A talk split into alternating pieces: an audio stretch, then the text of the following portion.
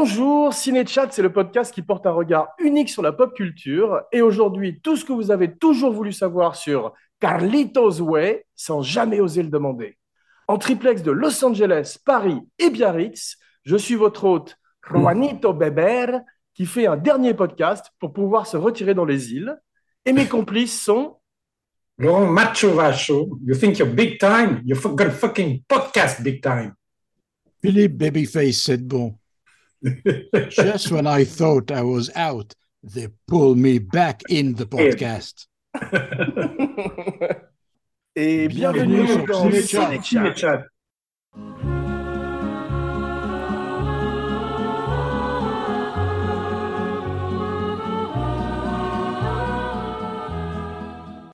Ravi de vous retrouver, mes cinébodies, ainsi que de retrouver Brian et Al, qui sont comme de vieux amis maintenant, pour parler de leur deuxième film de gangster, peut-être moins connu que leur précédent, Scarface, que nous avons déjà couvert dans l'émission, mais d'aucuns diront peut-être aussi supérieur. Et pour l'heure, Laurent, spécialiste mondial de Brian De Palma, Abracadapod recommande encore et toujours son extraordinaire livre d'entretien avec le maître. Laurent ouvre la danse en nous racontant la genèse du film dans un chapitre intitulé We keep spending all our lives living in the gangster's paradise. What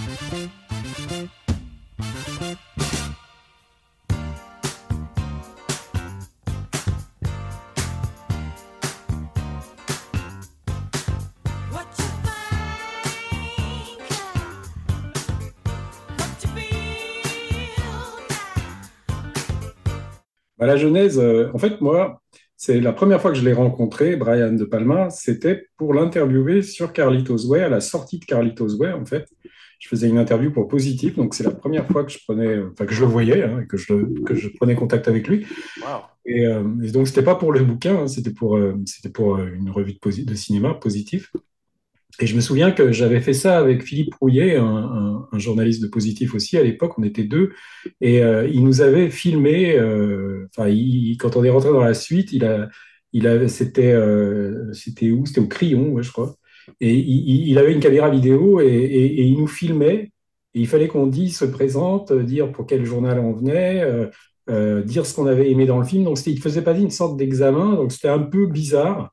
Wow. Euh, je me souviens que bah, c'était mon collègue était un peu intimidé puisqu'il parlait pas hyper bien anglais. Je me souviens qu'il avait un- une sorte de blocage.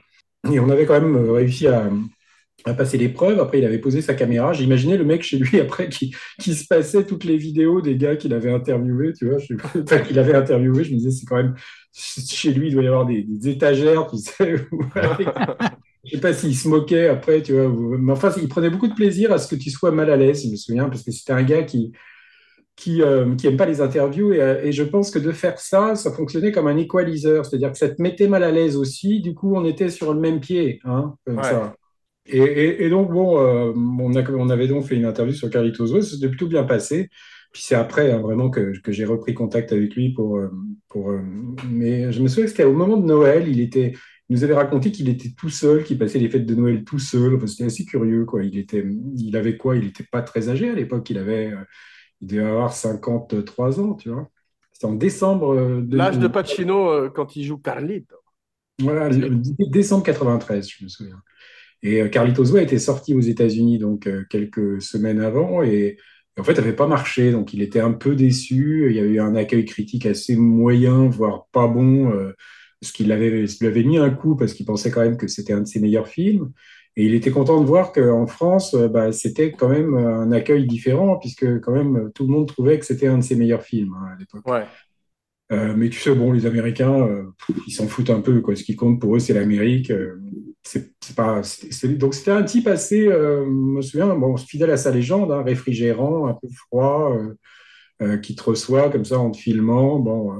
Et donc, alors, euh, pour revenir à la genèse de, ce film, euh, c'est vrai qu'il a, il avait pas été euh, contacté le premier hein, pour faire ce film-là, puisque c'est un projet qu'Al Pacino et son producteur, euh, ancien manager Marty Bregman, avaient développé ensemble à partir de deux livres d'un ancien juge qui s'appelle Edwin Torres.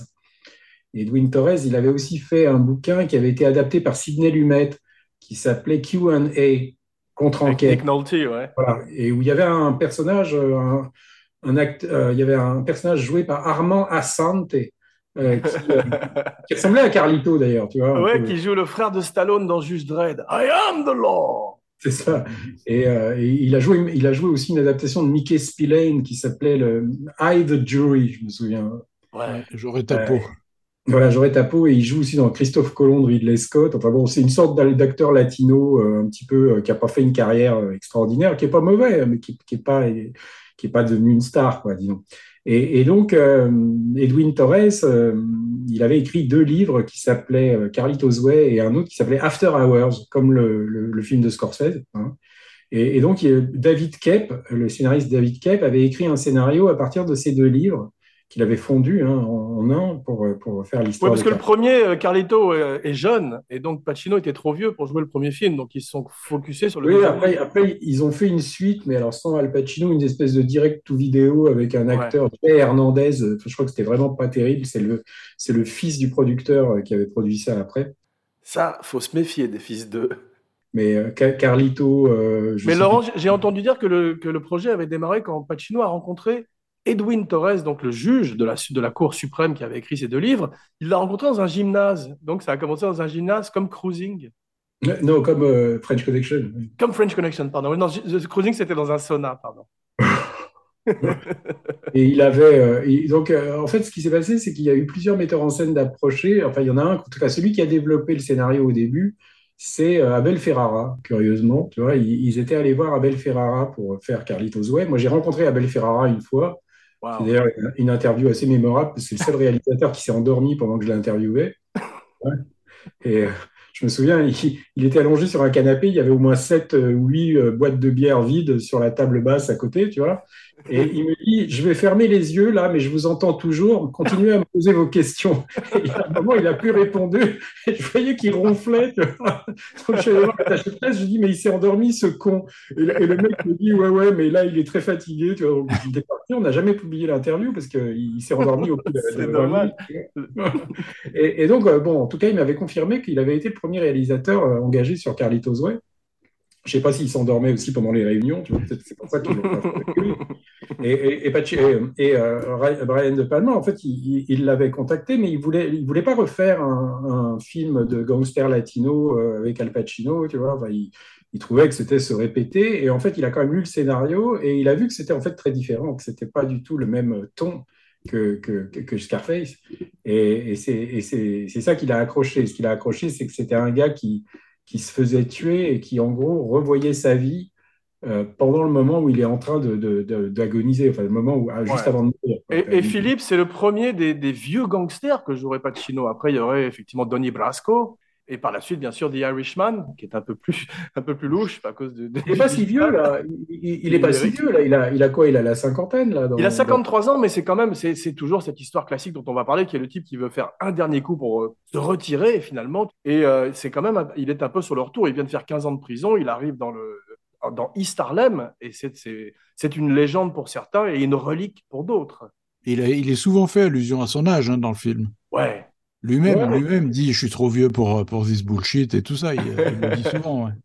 Ouais, mais si tu regardes bien, 53 ans. euh, pff, regarde Warren Beatty dans Bugsy, qui est censé jouer un gangster qui est pas sur euh, la- à l'âge de la retraite. euh, Il est bien plus vieux que Pacino dans. Oui, c'est vrai, mais je veux dire, on, on est, c'est plus Tony Montana ou, euh, ou Michael Corleone. Tu vois ce que je veux dire C'est un Mm. type qui veut plus, qui veut plus être dans ce milieu-là.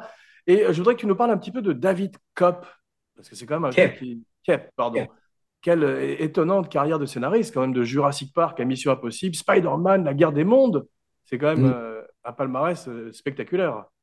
Bon, moi, je lui avais parlé brièvement à David Kep, je me souviens. euh, c'est un gars euh, Qui s'est endormi, c'est toi en fait. C'est pas les. Non, mais il- il- en plus, il doit avoir le même âge que moi, quoi. Mais c'est, comme tu dis, c'est un type qui a une carrière extraordinaire parce qu'il a, il a commencé, il était assez jeune.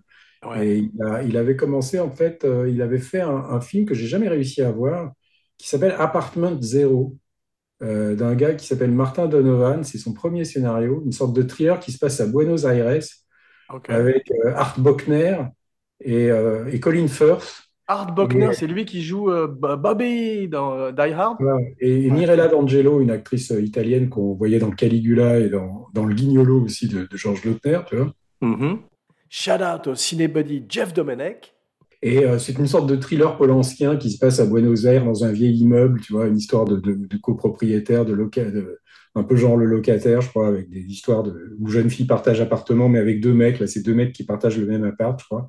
Donc ça, c'était son premier euh, scénario qui n'a pas marché du tout. Et après, il a fait euh, euh, deux autres films qui s'appelaient Bad Influence, qui était une sorte de thriller à la, à la plein soleil, un peu, tu vois, sur, sur une sorte de James Spader.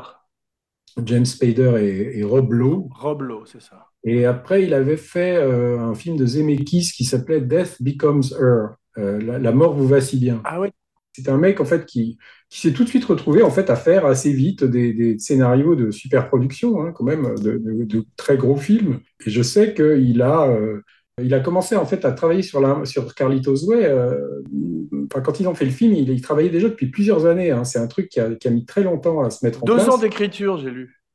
Ah oui, euh, même peut-être même plus. Ouais. Et, et il travaillait, euh, donc c'est en fait par Jurassic Park, je crois que, que quand il a commencé à travailler sur, sur Jurassic Park, comme tu travailles avec Spielberg et tes scénaristes, après tu as ton nom qui circule, tu vois, donc tout le monde veut travailler avec toi. Ouais. Et il a quand même écrit bon, des films euh, pff, qui sont des fois pas terribles. hein. Enfin, je sais pas si tu as vu euh, The Shadow de Russell Mulcahy. euh. Et après, il, a, il est devenu réalisateur. Je trouve que c'est pas un réalisateur très, très euh, Non, intéressant. Et euh, Martin Bregman, donc le partenaire, le producteur du film, supervise de près le casting du film, ce qui nous amène sans plus tarder à Philippe, qui nous parle de Hal et tous ses amis, dans un chapitre intitulé, comme d'habitude, Casting is Destiny.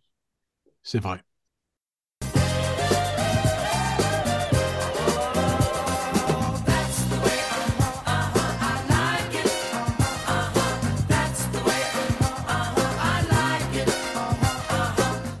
Alors, Al, revenons à Al une fois de plus. Al. Al qui a donc effectivement 53 ans quand il fait le film, qui était dans une passe plutôt pas trop mauvaise de sa carrière après avoir connu des gros trous avant, juste après Révolution qui a été un désastre. Il avait euh, fait, un, je crois, 4 ans de pause. Il était revenu avec Sea of Love qu'il avait un peu relancé. Mm. Et puis il y avait eu en 90 le Parrain 3, qui n'a pas été un gigantesque succès, mais qu'il a quand même réinstallé. Et le- deux ans plus tard, il a fait Hit. Donc on est dans cette période. Carlitos Way se situe entre donc euh, le Parrain et, euh, et Hit. Et il vient Donc, de gagner l'Oscar. Hein? Il vient de gagner l'Oscar pour Parfum de femme. Oui, c'est ça, qui est pas non plus un grand film, mais bon. Non, euh, en qui est moins cas, bien que l'original avec Gassman, mais qui euh, est une espèce d'Oscar de consolation parce qu'on lui a pas donné précédemment pour un après-midi chien, le parrain, le parrain numéro C'est ça. Ouais. C'est ça. Voilà, la seule fois, où, la seule fois où j'ai vu Al, moi, c'était, je me souviens, une conférence de presse à Paris pour la sortie de Parfum de femme, euh, enfin Scent of a Woman. Ouais. Et je me souviens que De Palma était là, quoi. Euh, il était, euh, donc ils devaient être tous les deux à Paris au même moment.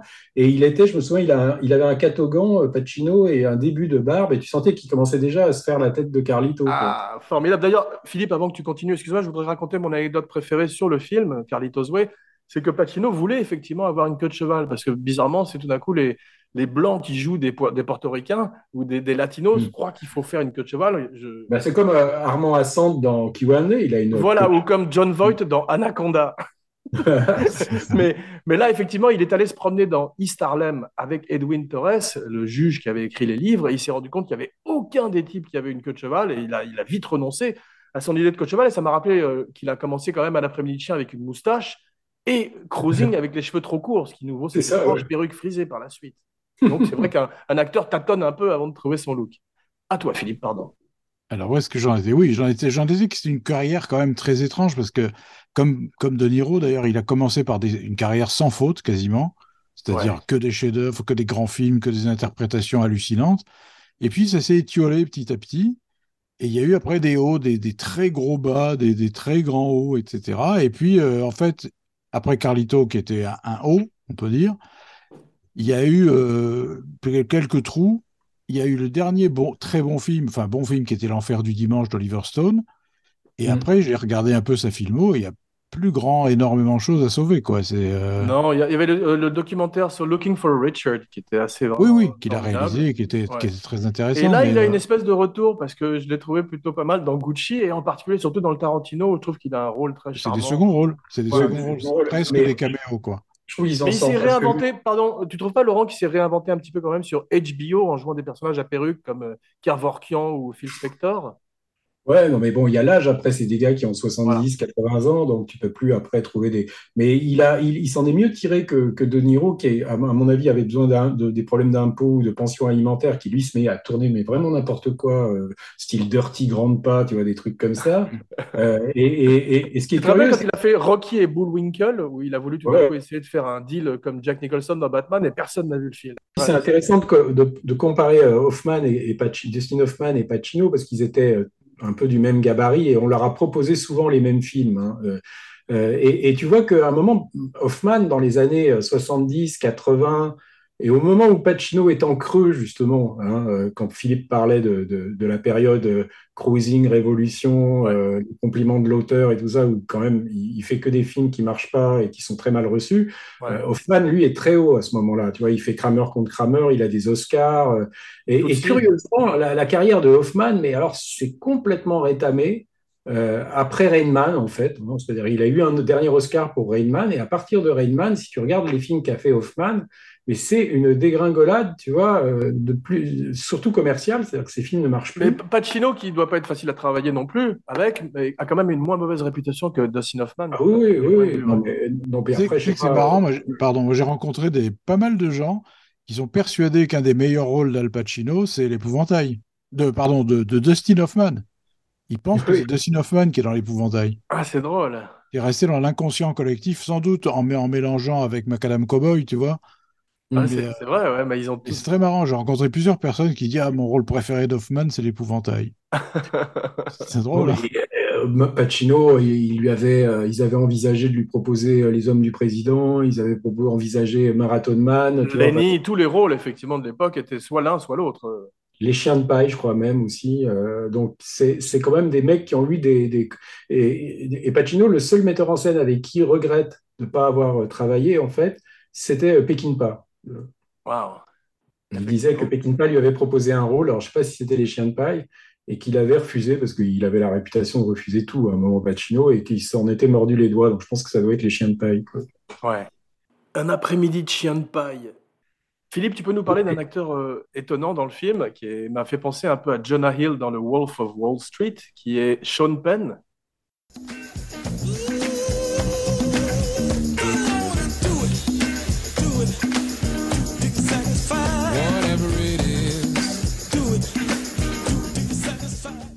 Sean fait- Penn, ouais, Sean Penn qui était encore dans sa bonne période. Moi, je trouve que maintenant, il est un petit peu imbuvable, mais euh, à l'époque, c'était un vrai personnage, quoi. Il Ouais. avait, d'ailleurs, je trouve son autre meilleur rôle, à part celui-là, c'est un autre film de De Palma qui est Outrage, Ouais. où il est prodigieux dans Outrage, carrément. Mais euh, là, c'est il, est- pareil. Il était formidable. Il était formidable dans un film de Woody Allen où il jouait un musicien de jazz inspiré Ouais. de Oui, aussi, ouais.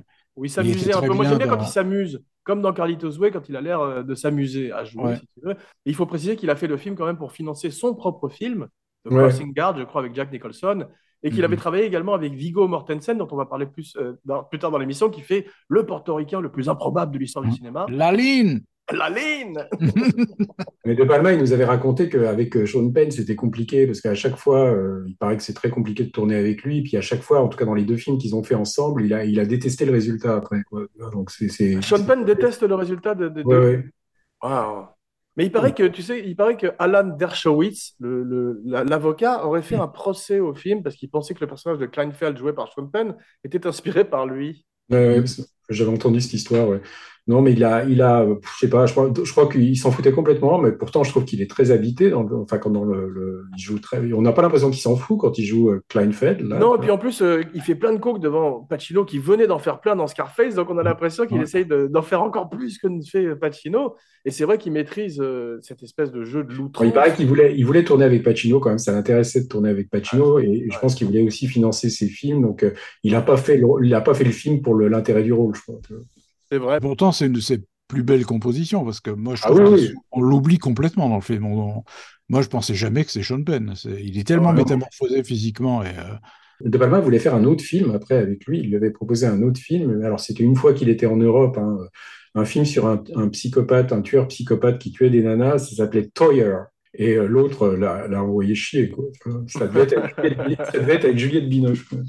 En tout cas, il faut préciser qu'il a une coiffure extraordinaire qui ressemble à celle de Art Garfunkel et Ouais. qui fait une tête hallucinante. Moi, je trouve qu'il ressemble à, à Robert Englund, tu sais, le, le mec qui fait, euh, Oui, c'est vrai, c'est vrai. Freddy un peu, quoi. C'est vrai, il aurait fait un formidable Freddy Krueger, c'est vrai.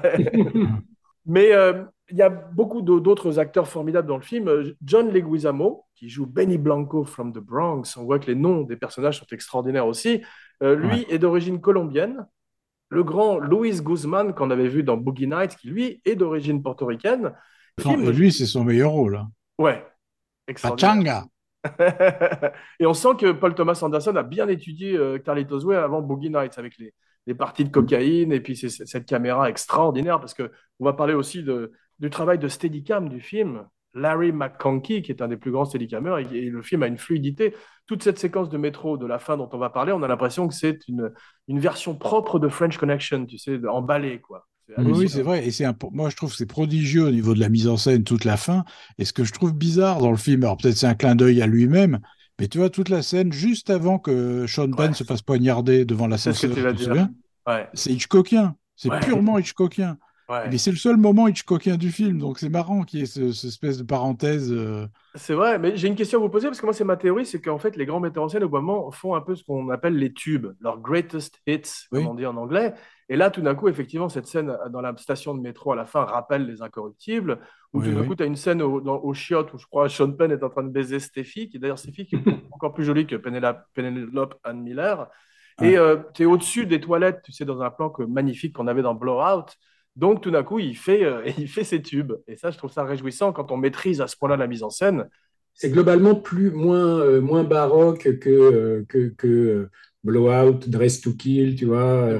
Il n'y a pas de ralenti, il y a pas, euh, il y a quelques plans débulés un peu comme ça, euh, tu vois. Mais, mais je, je trouve que la mise en scène est moins flamboyante, euh, enfin pas flamboyante, pas le mot, mais moins, euh, moins baroque, C'est pour ça que la remarque de Philippe est intéressante parce que c'est presque c'est plus Hitchcockien. C'est plus euh, quand, quand on voit cette scène de billard, quand on dit à, quand on dit à son cousin va chercher la bouteille dans le fond de la du, du cajot de la boîte là, c'est terrifiant et il fait monter la tension comme seul Hitchcock pouvait le faire avant lui d'une certaine manière. ah ouais. Ouais, enfin, c'est surtout, euh, c'est surtout la gestion de l'espace, tu vois. C'est la, la manière comment il montre l'espace. C'est-à-dire, euh, quand il arrive dans le décor de la salle de billard, là, euh, Ouais. comment il te montre où est la porte des chiottes, tu vois. Enfin, comment il bloque le décor. Et, euh, et, et ça, il t'explique que c'est vraiment pour lui ce qui est le plus important. C'est-à-dire La que spatialisation. voilà, la mise en scène, pour lui, il te dit, c'est inscrire des personnages dans l'espace. Donc, il faut arriver à, à poser l'espace et à bien faire comprendre. Mais tu as vu ce travail, Philippe, quand les mafieux sont dans la boîte de nuit à la fin et que lui monte dans son bureau et qu'il a cette espèce de tour de contrôle et on passe d'en bas en haut. Ce qu'on avait un petit peu déjà dans la scène de la tronçonneuse où on passait à l'extérieur du motel. Et c'est vrai qu'on a l'impression qu'il n'y a pas de limite pour cette caméra sans qu'elle soit trop euh, in your face, tu vois, trop flashy, euh, comme certains metteurs en Non, scène. non, en plus, a- dans, dans cette scène en particulier euh, où il monte et il laisse les, les, les mafiosi en bas, il y a un truc qui est fantastique, qui se passe progressivement, c'est que les, les, les mafiosi ne se sont pas encore déclarés comme ennemis. Ouais, extraordinaire. c'est donc, toi, tu devines, lui, il devine Pacino qui sont venus lui faire la peau, mais ils se sont déclarés comme des vieux copains qui se retrouvent dans une boîte, tu vois, donc euh, ça, trou- ça double le suspense. Absolument. Ils sont bien castés en plus. Je crois que c'est des types des sopranos, mais ils font peur. Il y a Ron toujours Gil, un- des qui gars- joue le- c'est des gars que tu as vus, enfin, c'est des acteurs new-yorkais, et c'est des gars que tu as vus dans, euh, dans des films de Sidney Lumet. C'est-à-dire que, notamment, il y en a deux, je crois, tu les vois dans Le Prince de New York, par exemple, qui est un film que De Palma devait faire d'ailleurs aussi à une époque. D'accord. Et il y a toujours un gros. Le gars qui est tué sur le bateau, qui est donc, euh, dont on voit le frère finalement à la fin, euh, qui vient euh, Mm. vouloir faire la peau à Pacino, en fait, c'est un mec qui jouait dans une série qui s'appelait, attends, ça, mais un gars qui s'appelle Adrian Pasdar, et il jouait dans une série qui a été très peu, il y a eu qu'une saison, je crois, qui s'appelait, attends, j'ai un trou, je sais plus comment ça s'appelait, où il jouait un espèce d'arnaque, de, de- d'escroc, quoi. Et, De Palma avait repéré, avait repéré le mec dans cette série, quoi. Ah, Il était, drôle. dans, il était le héros de Near Dark, tu te souviens de Catherine Bigelow? Ah, c'est ça. Voilà, c'est lui qui tombait Pasdar. amoureux. C'est lui qui, qui Ouais. partait avec cette bande de vampires sur la route, effectivement. Ouais, ouais. Bravo. Euh, extraordinaire euh, bande-son de Patrick Doyle, très classique. On parlait, c'est vrai que c'est un Ouais. film noir, c'est un film néo-noir. Je trouve que c'est renforcé par cette musique et aussi par le look de Penelope Ann Miller. On n'a pas encore parlé d'elle parce que c'est peut-être pas le point fort de De Palma, les, le filmer des femmes ou en tout cas de raconter l'histoire de femmes. Mais j'ai trouvé que c'était plutôt euh, comme ils sont euh, ensemble dans la vie, Pacino et elle, bien que Pacino soit marié, il y a quand même une véritable alchimie entre eux. Et elle a une coiffure et un visage des années 40, je trouve, qu'il y a encore ce côté. Complètement, complètement. Moi, il m'avait raconté en fait qu'il aurait plutôt rêvé d'avoir Mélanie Griffiths dans, dans, dans le rôle du, de la, de, qui est joué par Penelope Ann Miller, Tu mais veux dire De Palma ou Pacino? de Palma. Ok. Il n'était pas complètement euh, content de la, de la, de- du Bah, choix. de- c'est-à-dire qu'elle est bien, c'est une bonne actrice, mais elle n'est pas très crédible en stripteaseuse. On sent qu'elle se fait violence. D'ailleurs, Voilà, il m'avait dit. Non, parce qu'au départ, c'était une institutrice dans le script au départ. euh, et euh, et euh, il trouvait que institutrice et euh, nana qui va danser à poil dans les trucs, ça faisait bizarre. Tu vois, ça faisait un peu Looking for Mr. Goodbar. Et donc, il a, il en a, il en a fait une danseuse dans la vie aussi. Et il fallait, après, il disait le problème, c'est qu'il fallait trouver une fille qui savait bouger, quoi. Enfin, qui savait faire à la fois le striptease et, Ouais. et, et- et- et il disait que Mélanie Griffiths, de toute façon, était trop chère. Ils ne pouvaient pas payer une actrice trop connue parce qu'ils n'avaient pas l'argent. Ouais. Euh, donc, ils ont été obligés de se rabattre sur, euh, sur une, une comédienne qui était euh, pas de deuxième catégorie, mais disons, euh, qui était, qui était pas une. euh, parce que Penelope Ann Miller, c'est une actrice qui avait quand même eu quelques petites notoriétés. Elle, elle dit qu'elle a joué avec les trois parrains, avec Marlon Brando, avec Al Pacino et Robert De Niro, tu vois. Dans Premier Pas dans la Mafia, elle jouait euh, avec Matthew Broderick, le copain de ton père. Ouais. Et, euh, après, elle a joué euh, avec Robert De Niro, je crois, je sais plus dans quel film, je crois que L'éveil, dans l'éveil. Awakenings, et, et avec donc Pacino dans, dans Carlitos Way. C'est drôle. Mais euh, à une époque où Elliot Kastner avait développé Carlitos Way, il paraît que Brando était pressenti pour le rôle de Kleinfeld, de l'avocat que jouerait Sean Penn. Oui, oui, absolument, ça c'est vrai. Oui. Ouais, c'est drôle. Et Philippe, tu peux nous parler un petit peu des films sur les gangsters qui se retirent?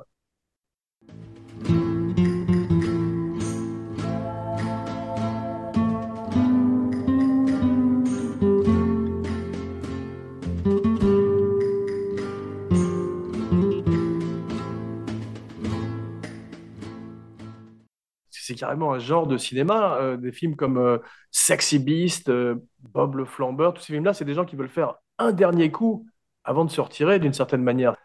Oui, oui, c'est un grand classique. Ça, ça vient du western, hein, d'ailleurs. Ah, c'est ça, voilà, c'est ça que je Ça vient du western. C'est les, les pistoleros qui disent je ne tirerai plus jamais sur personne, je me retire dans ma ville natale, je vais épouser ma fiancée, etc.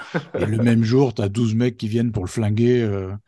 Ça, c'est un grand, grand classique. Et, le- et dans le polar, et dans le polar, effectivement, c'est les types à qui il manque 70 000 dollars pour arriver à acheter une ferme et C'est toujours retirer. 70 000 dollars. Toujours. Et, on- et il dit, et un mec, il leur propose un truc, et il dit, OK, mais c'est la dernière fois. Et tu sais que là, il est mort. J'adore ça, c'est une convention magnifique, effectivement, de The Killing à, à la Horde Sauvage, à, à Point Blank. Il lui manque aussi Exactement. 70 000 dollars dans Point Blank, non? Ouais, c'est ça. Et tu sais que c'est pareil que dans les films de guerre, quand t'as un mec qui sort son portefeuille, qui montre la photo de sa femme et de son gosse, il est mort dans la scène d'après, le mec. Ou un type qui écrit des lettres, c'est que c'est fini. C'est ça. C'est drôle, mais Laurent, il y a un truc que j'aime beaucoup, moi, c'est les films néo 70 aussi, parce qu'on voit que le look des années 70, et, et comme on parlait de Boogie Nights ou des films comme ça, c'est parfois c'est un peu raté, comme dans American Hustle, où on a l'impression qu'ils sont habillés pour Halloween, tu sais, avec des pantalons pas de lèvres et des perruques. Mais là, c'est très réussi. Mais il y a des moments quand même où on a l'impression qu'ils relâchent un peu les, 70 les années 70 et on est dans les années 90 quand même, Mm. j'ai trouvé. C'est moins tenu euh, sur tout le film. Et c'est un vrai film euh, new-yorkais. Ils ont quand même eu toutes les autorisations d'un gros film avec Pacino. Et le film est extraordinairement new-yorkais, je trouve. euh. Bah, ils avaient surtout euh, le final en fait devait se dérouler dans, dans les escalators du World Trade Center. Euh, Wow. et, et en fait, il y a eu la- l'attentat, l'attentat de 93, hein, puisque tu sais qu'il y avait eu un premier attentat au World Trade Center avant 2001. Ah. Euh, il y avait eu, en fait, dans le métro, il y avait une- des bombes qui avaient explosé. Et, et- et du coup, en fait, c'était quand ils étaient en train de tourner et ça a complètement changé leur plan de travail, puisqu'ils devaient, toute la poursuite à la fin, euh, euh, ils, ils devaient tourner ça dans tous les escalators du World Trade Center. Il avait fait tout son découpage parce qu'il y avait, je sais pas combien d'escalators. Wow. Et, il s'est rendu compte après qu'il pourrait plus euh, faire la même chose à Grand Central parce qu'ils ont changé de décor. Donc Ouais. en fait, tout- toute la partie qui est dans le train euh, que tu vois dans, dans Carlitos Way où il est poursuivi dans, dans le métro, enfin dans, dans les wagons, tu vois, quand Ouais. il passe de wagon en wagon, Comme Bozufi. ça c'était, Ça, ça existait pas dans le premier, ça existait pas dans le premier découpage. C'était que des escalators. si tu veux. Toute la Wow. poursuite, c'était que des escalators. Il a été obligé d'adapter et donc de, comme il y avait très peu d'escalators à Grand Central, euh, Il l'a été- formidablement adapté parce que ce plan où Pacino s'allonge sur l'escalator pour, euh, Mm. pour, pour Ouais. se dissimuler, et tu vois ce gros type qui arrive et qui le- qui l'aperçoit, ça c'est quand même magnifique. Le gros qui ressemble à l'avocat de Billy Hayes dans Midnight Express. Les metteurs en scène aiment bien les gros parce qu'ils prennent bien la lumière. Mais je crois qu'il y a toujours un gros dans les. Dans, dans les, les mafieux, ils ont souvent un gros, je sais pas si c'est pour amortir les balles ou tout ça, tu vois, mais il y en a toujours un gros qui- Il a beaucoup de mal à courir derrière Pacino, qui lui est très en forme, Pacino. Il est, euh, il est très beau dans le film. hein. Je le trouve Ouais, ouais. magnifique. Et je voudrais parler un petit peu quand même encore de John Leguizamo en Benny Blanco from the Bronx, parce qu'il a un petit rôle, mais il a un rôle très marquant. Il paraît qu'il a refusé le film quatre fois Ah bon? et qu'il a fini par accepter, oui, quand euh, De Palma lui a laissé faire de l'impro. Peut-être parce que le rôle était. Je crois que lui, lui, il paraît que c'est un sale con, enfin un type qui cherche les, les, les conflits avec tout le monde. C'est euh, possible, il s'est très mal entendu avec Penelope Anne Miller. Il s'est excusé d'ailleurs par la suite parce qu'il avait demandé euh, à la costumière de, rédu- de, de rétrécir le costume de Penelope Anne Miller chaque Ouais. jour un petit peu plus pour qu'elle ait l'impression qu'elle grossisse, ce qui est terrible à faire à une actrice. Ils avaient fait ça à Brando aussi sur euh, La vengeance aux deux visages, ce qu'il bouffait comme un cochon, et on voulait lui donner une leçon. Mais il, il, il s'était il s'est excusé auprès d'elle et il y a un truc qui est drôle, tu sais, il a dit. euh, John Leguizamo, il a raconté une anecdote que j'ai vue à l'occasion de la recherche pour ce show. Il a dit le type le plus horrible sur un plateau qu'il a rencontré, c'était Steven Seagal sur Executive Decision, Oui, dans oui. lequel ils étaient tous les deux. Parce qu'il est arrivé, euh, Steven Seagal est arrivé sur le plateau et il a commencé à essayer de maquer tout le monde en disant écoutez, c'est moi le patron. Il a commencé à leur parler comme un, un- un chef de, de, tu vois, de, un, un soldat. Et Leguizamo s'est mis à ricaner dans son coin. Et Seagal s'était approché de lui, elle lui a mis un énorme coup de poing dans le plexus solaire. Et ça lui a coupé la respiration. Il le raconte dans, dans les talk shows. Et il dit, et de- depuis, il déteste bien sûr Seagal. Mais tu compte, Seagal Mais- qui frappe un mec, il frappe un autre Ah comédien sur un plateau. Après, après, je sais pas, c'est peut-être vrai, mais il il a la réputation, les Guizamo, de raconter pas mal de conneries. C'est possible. En tout cas, c'est un stand-up. Il a fait une grosse carrière de stand-up comédienne. Mm. Et euh, c'est vrai qu'à la fin, quand il dit Remember me, Benny Blanco from the Bronx, il ressemble à- au Joker carrément. Très. Oui, d'ailleurs, t'as vu, t'as vu les- la manière dont il a amené, c'est fantastique. C'est-à-dire qu'on voit un mec de dos en manteau avec la tête baissée. on avec voit un deux, bras dans le trois fois. plâtre. On l'entrevoit deux, trois fois. Ouais. Tu n'arrives pas à le calculer complètement. Et puis tu dis que c'est pas normal cette présence. Ça fait peur ce- ce- de façon sous-jacente sans qu'on sache pourquoi Ouais. on a peur. ouais. Et quand il se retourne, euh, ben, on se dit ah bah oui, évidemment, tu vois, c'est. euh, Et il est très fort, pâle, il est presque en noir et blanc. T'as vu avec son costume et tout, il est presque. C'est la mort, quoi. C'est la mort, le Ça, visage la- de la mort. Je t'attendais à sa marquante, c'est sublime. Benny Blanco from the Bronx. tu le fais bien. Alors, petite question, un petit quiz pour vous, mes amis. Combien de fois euh, le mot phoque est-il employé dans le film? Pouf. Ben, déjà beaucoup moins que dans Scarface. Ouais, Scarface, c'est 177 ou un truc comme ça, quoi. Ah ouais, donc c'est c'est moins, effectivement. C'est- Vous voulez essayer un chiffre? On va voir lequel de vous deux est le plus près. Euh, je sais pas, 70 80 139. Ah ouais. C'est mieux intégré alors, parce qu'on les sent pas tellement passer, je trouve. T'as des, euh, par exemple, tu as le caméo de Viggo Mortensen, tu vois, qui, qui euh, est venu en fait juste pour jouer avec Al Pacino, quoi, tu vois, qui Ouais. était déjà un Et comédien moi, un peu je trouve connu. que c'est un des meilleurs du film. hein. Ah ouais, ouais. Et il est formidable parce que tout d'un coup, c'est un personnage kubrickien qui est euh, over the top face à un Pacino qui est impérial, qui est tout en, en retrait. Et euh, il, est, euh, il, il est extraordinaire, Viggo Mortensen. C'est vraiment un très Dans grand ce acteur. mais- c'est un, de ses- c'est un de ses meilleurs rôles, sans déconner. hein. C'est vrai, mais Parce il que- joue un, il joue un portoricain, donc euh, aujourd'hui, ce serait que des portoricains si on faisait ce film. Ouais. Bah, Mais de il toute a eu des façon, problèmes. Al Pacino, Al Pacino est totalement invraisemblable en portoricain, Absolument. au point, au point qu'il intègre dans le dialogue qu'il avait l'air italien. C'est ça, il y a un des mafieux qui dit Ah, regarde, non, qui dit Regardez-le, il a l'air italien. En fait, quand, tu, Voilà, quand, tu parles, quand, tu parles avec, quand tu parles avec des Américains de ce film, comme souvent les Américains, ils l'aiment pas tellement parce qu'ils te disent que l'autre, il a pas l'accent, euh, que Pacino a pas l'accent euh, portoricain, qu'il est pas crédible en portoricain, tu vois. Donc euh, ça, Ouais, je crois qu'il je crois qu'il était plus crédible en cubain, m'avait-on dit. c'est comme Ryan O'Neill dans Barry Lyndon où les mecs te disent non non, il a pas l'accent irlandais. Ils sont très attachés à ces, les Américains à ces Ouais, c'est vrai. histoires d'accent. C'est vrai. Et j'ai une autre théorie, c'est que certains rôles marquants pour un acteur le suivent dans son film suivant. Par exemple, tu as euh, Hannibal Lecter, on voit encore un peu Hannibal Lecter dans Les Vestiges du jour qu'il a fait juste après dans ce majordome glacial. Et là, tu vois un petit peu par moment qu'il a la voix de son personnage de Parfum de femme aussi. Donc tu as l'impression qu'il a tout mis dans une Mm. espèce de shaker, qu'il a remué et qu'à l'arrivée, tu as cet étrange accent où parfois même il a un petit cheveu sur la langue et il sonne Mm. euh, comme, presque comme Mike Tyson. Et pour le casting, il s'était amusé à, à re- à aller chercher des, des mecs qui étaient dans Scarface aussi, pour les mettre en face de Pacino, parce que ça faisait un peu les gars qui se retrouvent, tu vois. Ah ouais, mais c'est un Ah, répertoire comme au euh, théâtre. Et t'avais le gars, en fait, qui, un, un petit bonhomme, là, comment il s'appelle euh, Celui qui est dans la bagnole, pas, pas le gars qui se fait découper à la tronçonneuse, mais un, un mec qui est euh, avec eux dans la voiture à ce moment-là, je Tu parles pas de Al Israël Non, Al Israel, c'est celui qui, qui tronçonne. C'est celui C'est qui.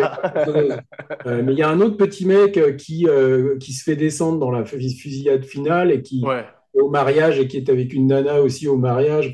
Et, tu le vois à un moment dans le barrio, dans la, dans la scène où il revient au barrio. Quoi. Donc, C'est lui qui a le chapeau rouge. Ah, qui a le chapeau rouge, c'est ça, ouais. Oui, il s'était amusé à aller chercher des, des, des, des gars qui avaient des petits rôles dans Scarface pour euh, que Pacino retrouve les. Et les- dis-moi, Al Israel, c'est le mec habillé tout en blanc qui l'accueille au début dans, dans East Oui, je Harlem. crois.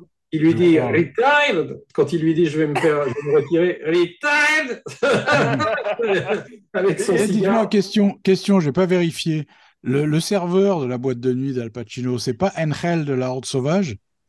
Ah, c'est possible. Tu, tu as peut-être. Il faudra que je vérifie parce que j'ai pas Jaime vérifié. Fernandez, je crois, il s'appelait. C'est possible, mais je l'ai trouvé très drôle. J'aurais voulu qu'il ait son propre film. Parce qu'à chaque fois, il a des problèmes. Il y a, il y a Kleinfeld qui fait de la coke, il y a quelqu'un Ouais, qui est en train de baiser ça. dans les chiottes. On arrête pas de lui renvoyer son champagne. J'ai cru le reconnaître à un moment quand il, quand il vient parler à Pacino. Je me dis, mais c'est pas le, le Jaime Fernandez, lui? Ah, c'est très possible. Mais justement, ça m'amène à ma nouvelle théorie foireuse qui est que le film est une comédie et que Pacino est un très grand acteur comique.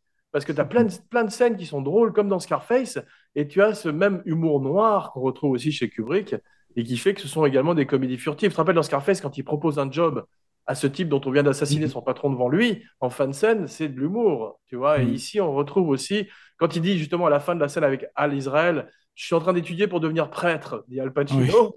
C'est de l'impro. Je suis sûr que c'est de l'impro, ça. C'est très possible, mais Pacino a la vis comica et il est très drôle. On le voit dans Il était une fois à Hollywood, et je trouve qu'il est plus drôle que De Niro. Oui, c'est vrai. T'as un jeune mec aussi, celui qui joue son, son filiole ou je sais pas quoi, celui qui se fait tuer dans la boîte, dans la, la salle de billard. Là, le Ah oui, le cousin. Ouais.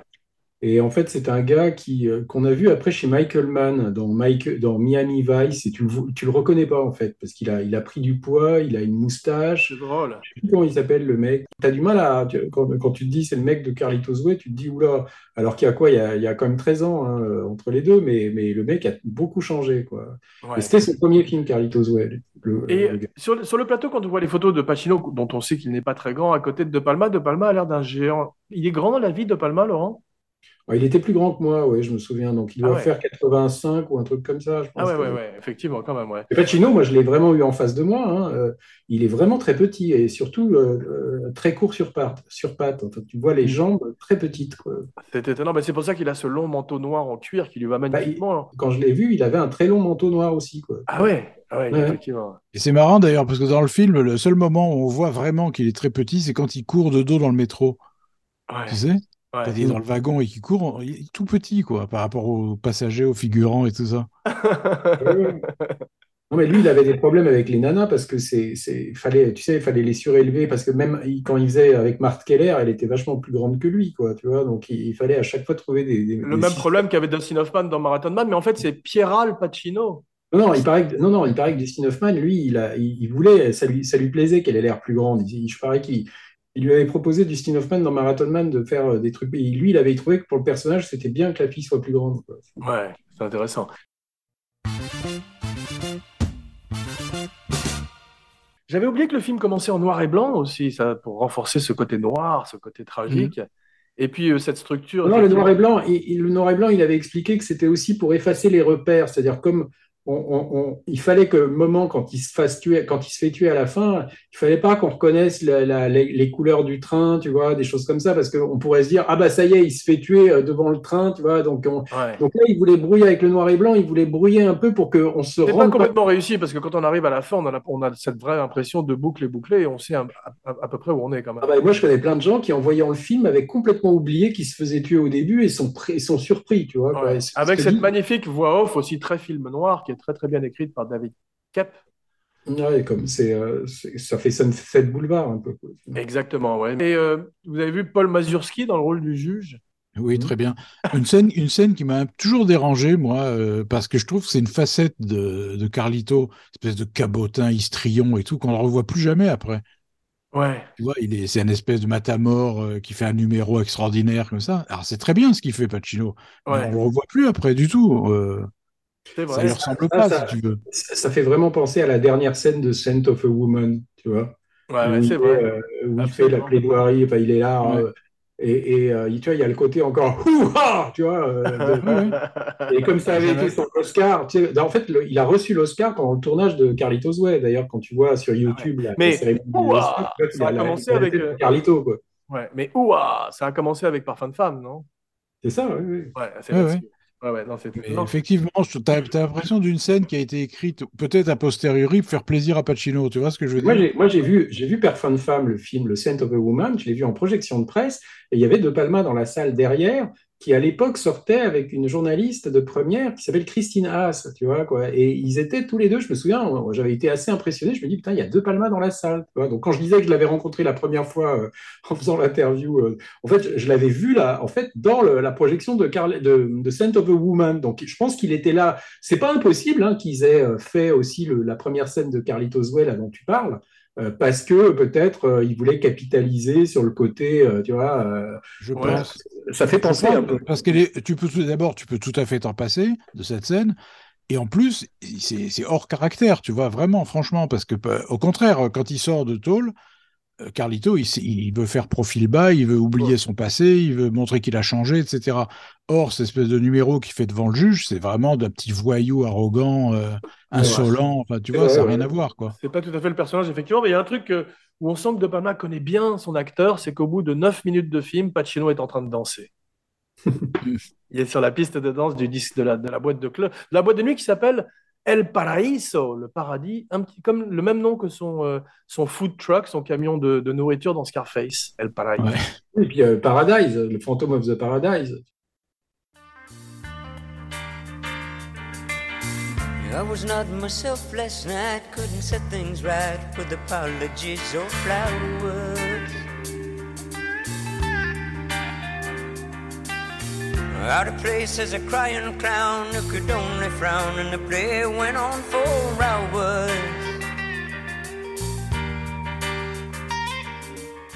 Et à la fin, cette, euh, cette publicité, Escape to Paradise, C'est dans Femme Fatale où il a, à la fin, là, euh, ils sont dans un café qui s'appelle le Paradis. Quoi, aussi.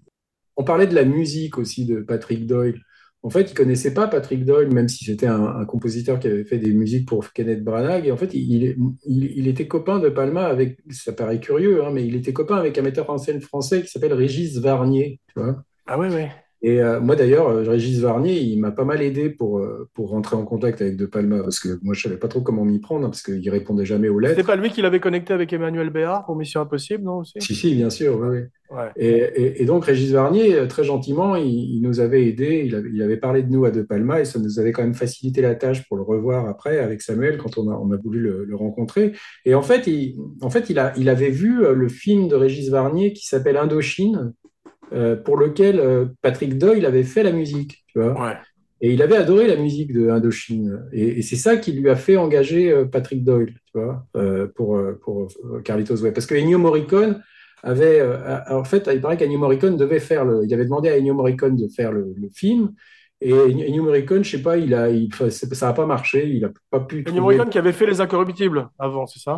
Il avait fait Les Incorruptibles et Outrage aussi, tu vois, Ouais. et, et qui a fait Mission to Mars euh, après. Mais il faut Et- parler aussi de Jelly Bean Benitez, très grand DJ qui supervise euh, la musique disco du film, Ah la musique euh, portoricaine, la salsa, et c'est vraiment un travail extraordinaire parce que on passe notre temps euh, dans des boîtes de nuit, dans des bars ou dans des voitures et tout, et c'est vrai que ça rythme ce film de façon spec- spectaculaire, comme un film de Scorsese ou comme Paul, Paul Thomas Et, Anderson. ça- et surtout, je trouve ça l'ancre dans les années euh, 70. Ouais. De manière. euh, 'fin, t'as- t'as- si par hasard t'oublies que tu es dans les années 70, la musique te le rappelle constamment. Ce qui est marrant, c'est qu'à un moment, tu vois, quand il va voir euh, Penelope Miller qui danse dans le boui boui là, on entend la chanson des Bee Gees, tu sais, euh, You Should Be Dancing. Tu vois, Ouais, dans- dans formidable. cette- et, et ce qui est marrant, c'est qu'il De Palma, il avait été approché pour faire Saturday Night Fever. Ça paraît curieux, hein, quoi. Mais il a été le premier metteur en scène à rencontrer, parce que tu sais que Saturday Night Fever est en fait tiré d'un article de New York Magazine, d'un gars qui s'appelait Nick Cohn et qui avait écrit un, un article sur les rites euh, des Il organisait des dîners, je me rappelle. et, et il, a, il, avait, euh, et il avait été approché pour, euh, pour discuter avec ce journaliste pour voir si on ne pouvait pas tirer un scénario de ce, de ce truc. Et il m'a dit, euh, moi j'ai tourné avec John Travolta plusieurs fois après, mais il me dit à l'époque, il n'y avait même pas encore de, de John Travolta. tu vois. Imagine Saturday Night Fever fait par De Palma. ça aurait été drôle. Mais ceci dit, euh, Phantom of the Paradise, c'est une formidable comédie musicale d'une certaine manière. Opéra rock. pas, il, il aurait mis une scène de douche dans, dans, dans Saturday Night Fever.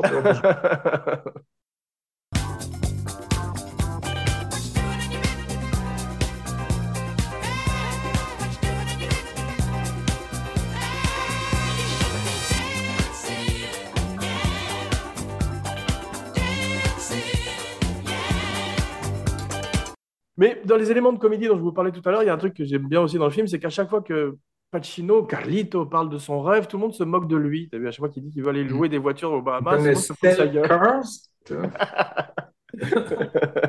Il y a un truc qui est fantastique, c'est la scène où il est dans les chiottes et qui fait semblant de recharger son flingue et, qui, et il essaie I'm reloading! Here comes the pain Voilà la En fait, douleur en fait, en fait, Al Pacino joue très très bien une scène où un mec joue très très mal. C'est fou, c'est vrai. hein. Et le gars, le gars avec le- l'espèce de chapeau à large bord, là, euh, tu vois, l'espèce de- Extraordinaire. euh, qui, qui joue donc le, le gars qui se fait tuer par, enfin qui est, qui est un des, des gars qui, tu sais, le, le gars qui, le, qui tue le jeune mec. Hein. Et en fait, c'est un acteur, je crois, hispano, qui jouait le gars qui tuait Patrick Swayze dans, dans Ghost. tu vois. Ah, Il s'appelle wow, Rick. Et c'est un acteur en fait qui est mort du sida. Et je crois qu'il était quasiment euh, déjà euh, très mal euh, quand il faisait Carlito Zoé. Quoi, tu vois. Waouh Enfin, il fait très peur, comme tous les second rôles dans les films de, de De Palma, qui filment magnifiquement la violence et le gore. À chaque fois qu'il y a les impacts de balles, on les ressent. C'est Brian de Plasma, il bien son, son surnom. Mais euh, c'est c'est vrai que quand il est dans les, dans les toilettes, c'est l'affiche du film d'ailleurs, et il est absolument extraordinaire. Et on se rend compte qu'en fait, à, chaque fois que des, des jeunes acteurs comme Leguizamo ou euh, Guzman arrivent vers lui et lui dit You're, the you're a fucking legend, man. En fait, il parle à Pacino parce qu'ils ont tous vu le Oui. para, ils ont tous vu Bien sûr, ouais. Bien sûr, bien sûr. Et ça transparaît. c'est ce qu'on disait tout à l'heure. En fait, Pacino, dans ce rôle, dans ce film, il se trimballe derrière lui Michael Corleone et Tony Montana, quoi qu'il fasse. Exactement. Donc, donc Mais c'est une version- Tout à fait. C'est une version euh, avec brushing de Serpico aussi, un peu. Un peu. D'ailleurs, c'est tourné, le, le, le décor où euh, vit Penelope Ann Miller dans, dans enfin la rue où, où habite le personnage de Penelope Ann Miller dans Carlitos Way. En fait, c'est la rue où habite euh, Serpico. Ils, ils ont repris la même, euh, la- Wow. la même, euh, le même, euh, le même Ah, c'est endroit. drôle. C'est drôle. Il y a un truc qui est bien fait, c'est quand il arrive dans le, dans le strip club et qu'elle est en train de faire son numéro sur scène, tu sais, les seins nus et Mhm. tout. Il parle avec elle après, il ne la juge pas du tout, tu vois, parce qu'il aurait pu dire You're a whore et tout d'un Mhm. coup partir dans, dans- dans- dans le Je, pense, je pense qu'il s'efforce de ne pas la juger. Il est presque, il a l'air presque excité quand même. Je trouve ça. Non, il a l'air d'aimer ça. Il- et tu Ouais. vois sa gueule, il est surpris. Et après, tu vois, Eh, tu vois le mec, il, il- ça, ça lui plaît. Quoi, tu vois. Et là, il y a une erreur dans, le, dans, le, dans la scène où il la retrouve après pour boire un pot parce qu'elle commande un diète Pepsi et le diète Pepsi n'existait pas à l'époque. Ah, waouh Étonnant ça. Mais vous avez remarqué aussi le thème nautique du film, que ce soit les- la chanson Rock the Boat, que ce soit le, le nightclub Ouais. qui ressemble à un bateau, que ce soit la fantastique scène sur le bateau avec Sean Penn par la suite. Mhm. Il y a tout, et, et la caméra, et la fluidité de la caméra qui rappelle un peu l'océan Oui. aussi. On a toujours. C'est un gros budget parce que là, toute la scène là où ils récupèrent le mec, euh, enfin où ils sont censés être au large de Rikers Island sur le bateau, tout ça, tout ça, ça a été tourné dans un réservoir dans les, dans les studios Universal. Donc t'imagines quand même la taille du, euh, c'est-à-dire qu'il fallait remplir un réservoir, euh, mettre euh, Incroyable. Mm. des gros studios. C'était un gros film quand même, même si c'est pas une super production, c'était quand même un très gros film. Et, et ce côté studio, justement, de cette scène dans l'eau avec ce bateau, on fait aussi film des années 40, tout d'un coup. C'est marrant, tu vois, parce que la scène où Pacino là, regarde Penelope Miller danser, sous la, il est sous la pluie, tu sais, sous un couvercle de poubelle. Ouais, ouais, Moi, j'étais pratiquement sûr que c'était du studio, tu vois. ouais. Ça fait vraiment studio. Ça, ça, ça fait penser au Phantom of the Paradise, tu sais, quand le mec regarde la nana euh, sous la pluie aussi. euh. C'est vrai, mais euh, au Body Double, il y a toujours le côté voyeur, parce que quand il arrive chez elle et qu'il l'observe par la porte, t'as vu, il y a un, un passage où elle lui demande de défoncer la porte, et c'est là où il dit Je suis trop vieux pour ça. C'est assez Ouais. drôle. Mais quand il s'encadre dans la porte, ça m'a fait penser à, à Jack Torrance.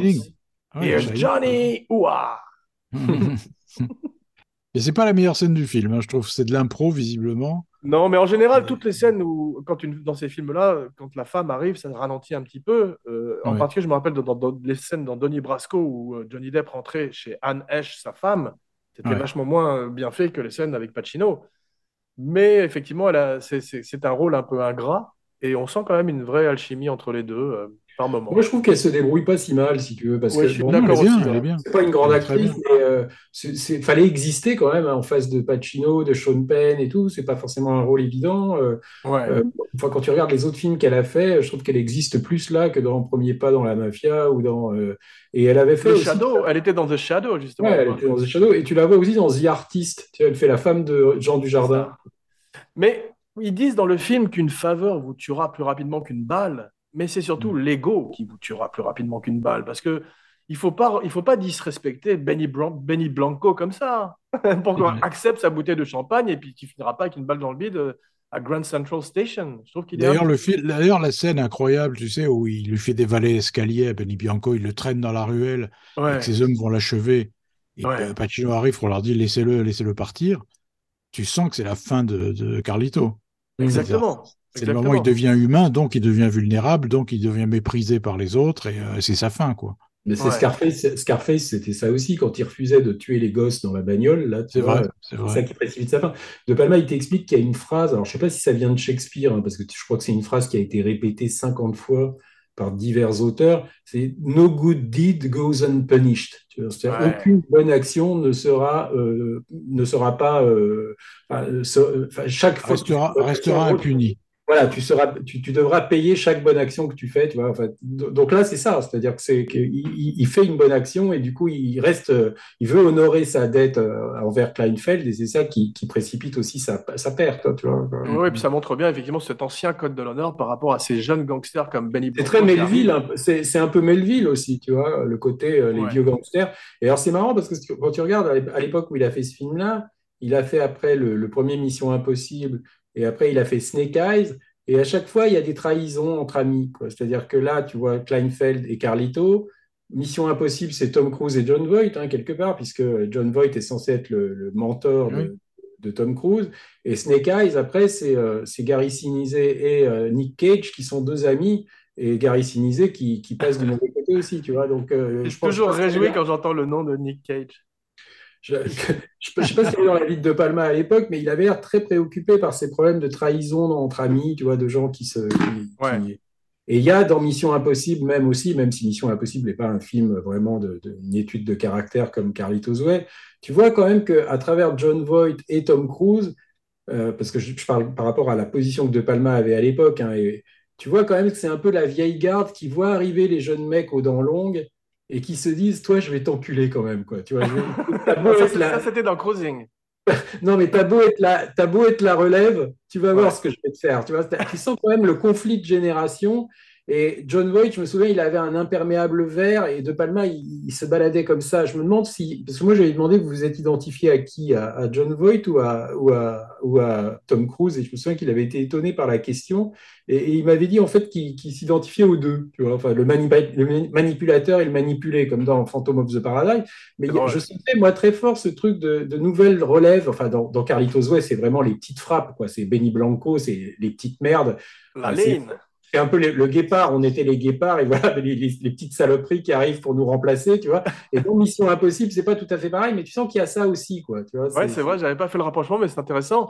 Et pour revenir à la ligne, il y a un truc qui m'a fait rire aussi. On est encore dans la comédie. Vu comme il arrête pas de dire, mais c'était pas branché quand il parle de son. Oui, oui, oui. Et ce Mais ça, moment ça- terrible, quand il sort ses couches. Ouais. Ah, c'est tragique. Ah, ça fait un peu penser à, à, à Blowout et à Prince of the City, là, avec le mec qui avait les piles qui lui brûlaient le bide, là, tu sais. Enfin, ça, euh, c'est ça. Mais ce sont des personnages pathétiques qu'on retrouve aussi comme Sasso. C'est un gros personnage scorsésien. Tu as vu qu'il y a des dettes. Il m'a fait penser Ah, à. Maury, à Maury dans Les Affranchis. rappelles Exactement. c'est un- mec qui qui, qui était pas un acteur professionnel, le gros, là, Sasso. Et en fait, il parle pas anglais. Donc, il a appris son Ah. rôle complètement phonétiquement. Et pareil que Pacino, il supportait pas parce que le mec comprenait pas l'anglais, si tu veux. Donc, euh, ce- il se trompait sur toutes les répliques comme il avait tout appris phonétiquement. Et il est vrai qu'il avait, il avait dit, mais pourquoi vous, vous avez pris ce gars-là? Pourquoi vous avez, il y a pas, on manque quand même pas d'acteurs qui parlent anglais. Et il avait dit, mais on a jamais trouvé un mec avec une gueule pareille, tu vois. Jorge, Jorge Porcel, il s'appelle le mec. Ah, il, est, il est drôle parce que. Marc euh, Dorcel, c'est Jorge Porcel. Mais il est drôle parce que quand Pacino arrive et lui dit Sasso Et il dit non, non, non, je m'appelle Ron maintenant. Moi, j'aime bien le peu, le peu de résistance qu'il oppose. Tu sais, quand euh, l'autre, lui, l'autre, lui- Pacino lui demande où est mon pognon? Et l'autre dit Je sais pas, je sais pas. Et l'autre sort son couteau, il fait Tu vas me dire où est mon pognon? Et là, il balance tout. Ouais, c'est extraordinaire. Mais c'est là que c'est dans des petites scènes comme celle-là que tu te rends compte de la puissance de Pacino. C'est un très très grand acteur parce que quand il sort son couteau et qu'il lui dit je vais te prendre ton foie, t'y crois tout d'un coup. Il est euh, même avec cet étrange accent, sa coiffure euh, et ses cheveux teints et son cuir, tout d'un coup t'as peur. Ouais, ouais. Et De Euh, C'est le, seul moment du film où tu vois ressurgir le, ce qu'il a dû être il y a 30 ans, 20 ans. Exactement, exactement. C'est tout à fait ça. Il y a un truc qui m'a fait rire aussi, c'est comme Sean Penn est en survêtement sur le bateau. C'est très hip-hop ça. Mm. c'est très, très moderne. Et il y a une réplique qui est formidable, c'est quand, quand il tue les deux, les, les- les- les mafieux sur le bateau, et Pacino lui dit You killed us, tu nous as tués. Ouais, ouais. C'est vrai.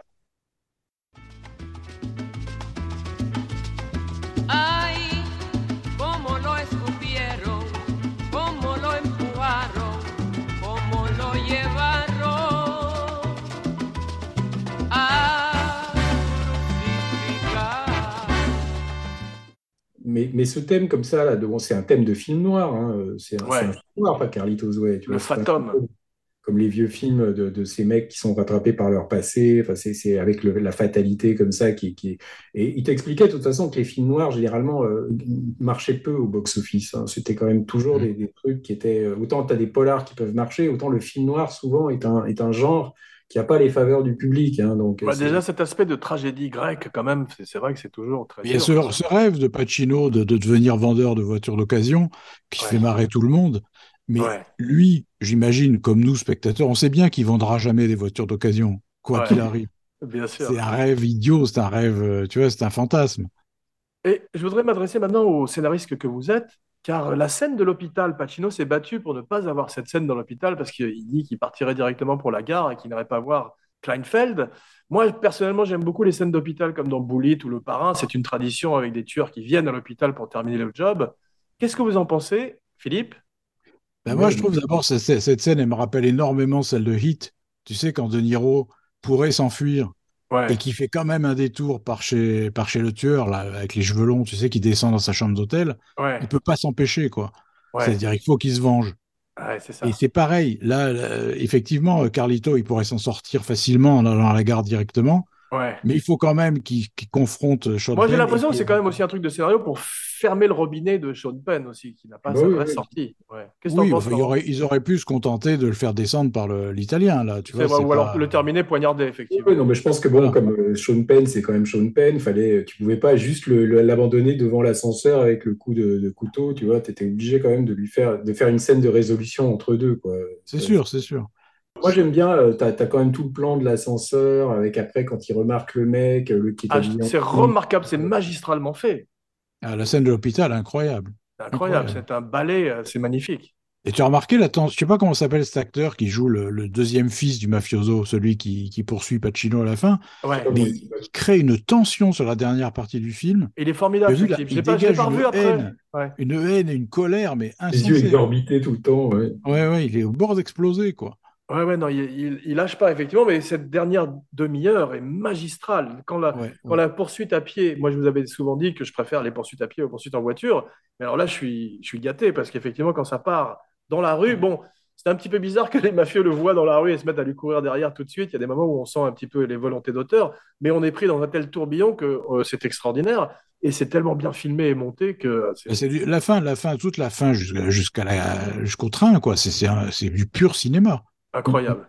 À C'est mon avis, c'est ça, ça que Tom Cruise a vu, entre autres, et il lui a dit bah, il va faire Mission Impossible, je pense. Non? Qu'est-ce que t'en Ouais. penses Ouais, ouais. Ah oui, non, mais il, il paraît que Tom Cruise avait adoré euh, Carlitos Way. Ah que ouais, ça il- m'étonne pas. il avait... Je crois que Tom Cruise, c'était surtout Les Incorruptibles, parce que comme c'était une adap- adaptation de série télé aussi, mais, mais c'est Ouais. sûr qu'il il a été très impressionné par, le, par, par euh, Carlitos Way. Il m'avait raconté que ça n'avait pas été un succès avec le public, mais que dans le métier, ça avait. euh, Ouais. enfin, il- beaucoup d'acteurs l'avaient vu, le film, et avaient beaucoup aimé. C'est que- définitivement dans les, les- les top 3, je trouve, de De Palma dans ses films. Mais euh, il y, a- il y a une scène qui est drôle aussi en parlant de comédie, et c'est la scène où il se cache avec les cadets de la police, tu sais, dans le métro, pour échapper aux mafieux. Ouais, ouais. Non, mais il sait très bien utiliser un décor existant, c'est-à-dire qu'il sait Ouais. euh, très bien utiliser toutes les ressources d'un décor. et d'un décor euh, même construit, hein, parce que là, une des raisons aussi qui a fait que sur Carlitos Way, il avait une bonne expérience, c'est que ça faisait longtemps qu'il voulait travailler avec le décorateur qui s'appelle Richard Silbert. Ah oui, une Euh, légende. qui a fait euh, Rosemary's Baby, qui a fait Chinatown, euh, bon, qui était Ouais. un grand, grand décorateur, qui avait fait Shampoo, euh, tu vois, bon. Et, euh, et, et ils n'avaient jamais trouvé l'occasion de, de travailler ensemble. Et, et donc, c'est lui qui a conçu ça- toute la boîte de nuit, tu vois, sur deux niveaux. Tout ça, c'est Richard Silbert. Et il t'expliquait que. Robert Deniveau, pardon. c'est une des raisons pour laquelle il voulait faire le film aussi, c'est qu'il voulait enfin, comme l'autre était libre, il voulait travailler avec Richard Silbert. Ouais.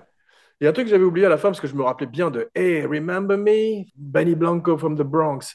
Mais j'avais oublié la trahison de Guzman et Guzman qui dit allons-y et Benny Blanco qui lui dit ensuite no, you, You stay. stay. here. Yeah, you stay. et paf, il le tue directement. J'adore, j'adore l'explication minable de Guzman à Pacino qui lui dit il faut bien, faut bien que je prévoie l'avenir. Je bouffe, euh, euh, Ah, c'est terrible, c'est shakespearien.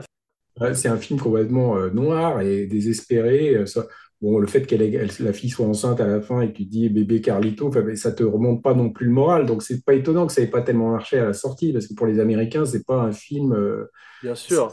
ça, te tire. T'as remarqué, une chose que je sais pas si c'est un oubli aussi, euh, je sais pas exactement, mais tu sais qu'à un moment, il y a, je crois que c'est Sasso qui prévient Carlito que l'autre va le trahir, Pachanga, Mm. Luis Guzman. Ouais, Il absolument. lui dit carrément, il lui dit, il dit que t'es une petite merde, il, Ouais, veut ouais, aller- ouais. il travaille pour Benny Ah, Blanco. C'est la scène où il est, il avec le verre, là, où il essaye de, de mettre le cafard sous le verre. là, Oui. tu sais. Oui, et en fait, l'autre l'écoute pas ou n'en tient pas compte, mais on sait pas très bien pourquoi, qu'il qu'il ait confié sa femme enceinte à, à Pachanga, qui est quand même une ordure finie et qui, dont il devrait soupçonner qu'il va le trahir. Ouais, c'est toujours ce code de l'honneur, peut-être effectivement qui le perd. Ouais. Mais c'est effectivement, c'est c'est terrible cette image à la fin avec ce Escape to Paradise. Ça rappelle les palmiers dans ce- derrière Scarface quand il est dans le bureau, tu sais. Ouais, ouais, très bien. Et c'est très joli que, le- que les- la photo s'anime et qu'on voit la danseuse qui danse comme, euh, comme Penelope Ann Miller sur. Absolument. Et la dernière phrase de Pacino, tu as vu, c'est Tired, baby, tired. Il Ouais, est ouais, fatigué, quoi, c'est fini. C'est très beau, très beau. c'est très, très beau. Je me demande si c'est pas son meilleur film De Palma, tu vois, parce que c'est c'est moins baroque que, que- c'est moins baroque que Carrie, que, que Fury, tout ça, mais enfin, il y a, pour la première fois, il y a une sorte d'émotion qu'il n'y avait pas dans, dans certains de ces films, tu vois, où tu pouvais dire euh, euh, que sur les personnages, c'était euh, des fois C'est peu- à, Scarface ce que Casino est à Goodfellas, c'est-à-dire un, un autre extraordinaire film qui n'est pas le même et qui est aussi bien maîtrisé. Moi, j'aime bien Scarface aussi. hein. Je- je- je- Les gens ont tendance à dire que Carlito est mieux parce que Scarface est plus Non. adolescent avec de la violence, euh, du, des jets de sang, tout ça. Celui-là est plus euh, adulte dans le sens où il essaye pas de. euh, il n'est pas dans l'excès, quoi. Il n'est pas dans la dans J'aime les l'emphase. deux aussi, moi j'ai- j'aime les deux. Mais je pense que celui-là vieillit peut-être mieux, je sais pas, parce qu'il est, il est. euh, c'est c'est un truc aussi que tu. Moi, il m'avait raconté qu'il il aurait pas pu faire ça à 30 ans, tu vois, que c'était un film que tu fais quand tu es déjà un peu euh, Ouais. mûr. Tu, vois, sens que. que... Et, et malheureusement, euh, bon, moi j'aime beaucoup Mission Impossible après, mais c'est quand même un autre genre de film. Mais c'est quand même le dernier grand film que De Palma a fait. Quoi. Tu vois, c'est Je suis d'accord avec toi. Bien, merci. c'est dommage qu'il ait, qu'il ait pas retrouvé, c'est dommage qu'il ait pas retrouvé ce niveau-là après. C'est bizarre. Je sais pas pourquoi. Est-ce que c'est parce qu'il est venu en Europe après, qu'il a plus eu l'occasion La de- dernière bonne chose qu'il a faite, c'est la première moitié de Snake Eyes. J'aime bien Snake Eyes, mais c'est pas aussi abouti, tu vois. Non, Euh, Le, c'est- un deuxième, c'est une deuxième époque effectivement. le scénario est pas intéressant dans le sens où le complot est pas intéressant. Tu sens que c'est juste un truc pour euh, faire des points de vue différents, mais ils auraient pu trouver un complot plus intéressant, je trouve. Le truc de tuer le secrétaire d'État. euh, Une fois de plus, d'accord avec toi.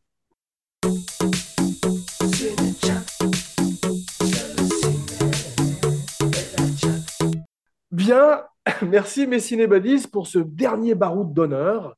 J'ai enfin pu mettre 75 000 dollars de côté grâce à ce podcast pour ouvrir avec vous, si vous le voulez, une agence de location de voitures aux Bahamas.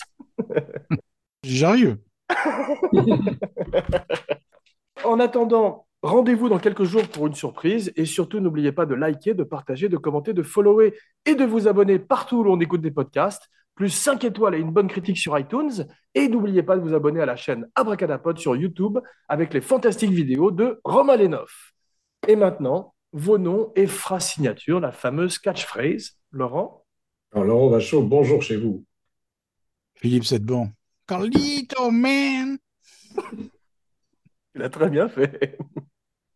Jean Weber pour Abracadapod et Cinéchat, signing off. Et comme dirait Carlito, un podcast vous tuera plus vite qu'une balle. You are so beautiful to me.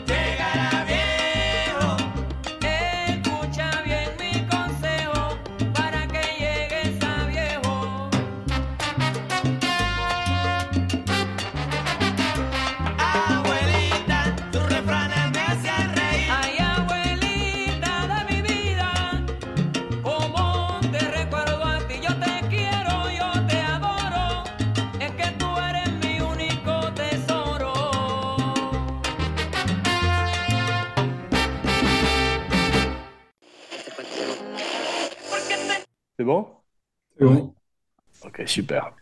Si j'ai un chat, Philippe, tu sais comment je l'appellerais? Euh, c'est sûrement en rapport avec Margot, mais euh, mais Oui, mais ce serait un chat, un, un gros chat, il s'appellerait Sasso. Sasso. Est-ce que tu as remarqué que Sasso, c'est l'inverse de Sosa? Ah, C'est un hasard, quoi, non? Bon, on va en parler dans quelques instants. Donc, une petite intro et ensuite c'est à nous. Ça, ça record, c'est parti.